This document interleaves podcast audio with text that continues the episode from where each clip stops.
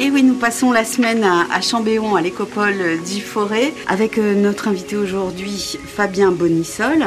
Hier, on a parlé du castor et aujourd'hui de la sterne Pierre Garin ou l'hirondelle des mers. C'est une espèce préservée ici à l'écopole du Forêt. Pas qu'à l'écopole du Forêt, effectivement, c'est une espèce qui est protégée euh, au, niveau national notamment, qui est présente à l'écopole, qui vient en été. Euh, parce qu'elle va passer les hivers un peu plus au chaud dans le sud, de, dans l'hémisphère sud, et puis elle vient l'été euh, nicher ici et se reproduire sur le site de l'écopole. En France, mais majoritairement sur la Loire, en fait, le long de la Loire. Comment on la reconnaît, cette hirondelle des mers? Grosso modo, ça ressemble à une mouette. Sauf que si on l'appelle hirondelle des mers, c'est pas pour rien, c'est parce qu'elle a un peu le même vol, elle est un peu profilée comme une hirondelle. Physiquement, on la reconnaît euh, parce qu'elle a, le haut de la tête toute noire, donc elle a une calotte noire sur la tête, et puis elle a euh, un petit bec, euh, enfin petit, un bec pointu, rouge orangé avec le bout noir. Elle se nourrit de quoi C'est un oiseau qui est piscivore, donc qui va manger des petits poissons. C'est pour ça qu'on la trouve essentiellement dans les lieux en bord de, lacs ou de rivières.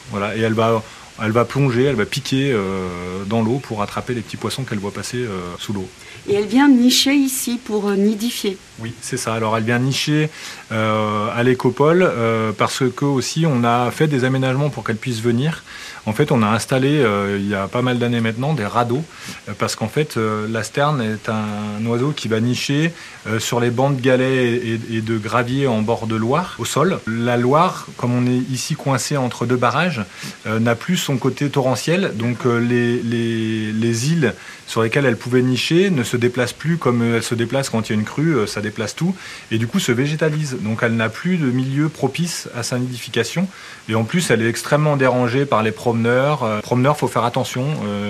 J'adresse un petit message. Quand on, quand on se promène en bord de Loire, euh, si on a un chien, on le tient en laisse et on fait attention, on met les pieds parce qu'elles nichent au sol, donc on voit, ces œufs, on les voit pas au milieu des galets. Et ensuite, euh, elles repartent euh, avec leurs petits? Elles passent l'été, puis fin août, début septembre, elles repartent dans le sud. Par rapport au changement climatique, ça peut être décalé des périodes parce que maintenant, en fait, il fait plus ou moins chaud, il y a plus ou moins de nourriture et c'est un peu moins stable. Donc, quand les conditions sont plus propices, elles partent dans le sud. Dans le sud de la France ou elles traversent la Méditerranée? Elles traversent la Méditerranée.